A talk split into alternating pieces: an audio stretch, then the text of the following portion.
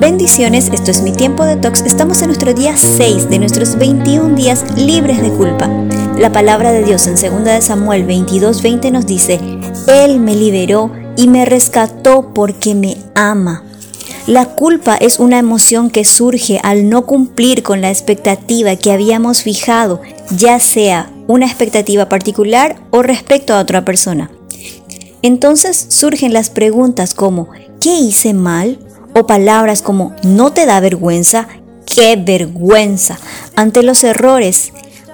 Este tipo de preguntas hacen que desarrollemos autocríticas y autoflagelación.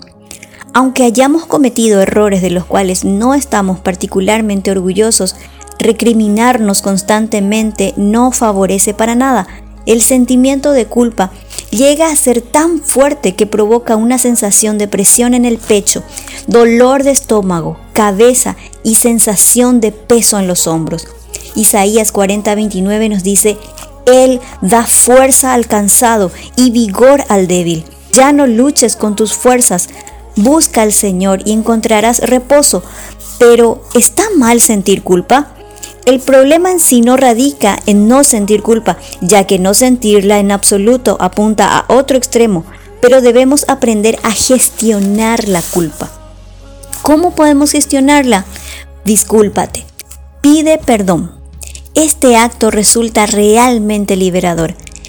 Examina las situaciones que llevaron a la culpa y atribuye la responsabilidad a cada persona. Por ejemplo, en una discusión de pareja, cuál fue el acontecimiento detonante y cuál es tu responsabilidad en ello y la responsabilidad de tu pareja.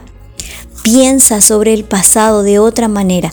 Míralo como algo que no puede cambiarse, pero sí del que se puede aprender. Proyéctate hacia un futuro y un presente esperanzador y recuerda la palabra de Dios en Colosenses 3:14 y sobre todo vístanse de amor, que es lo que permite vivir en perfecta armonía.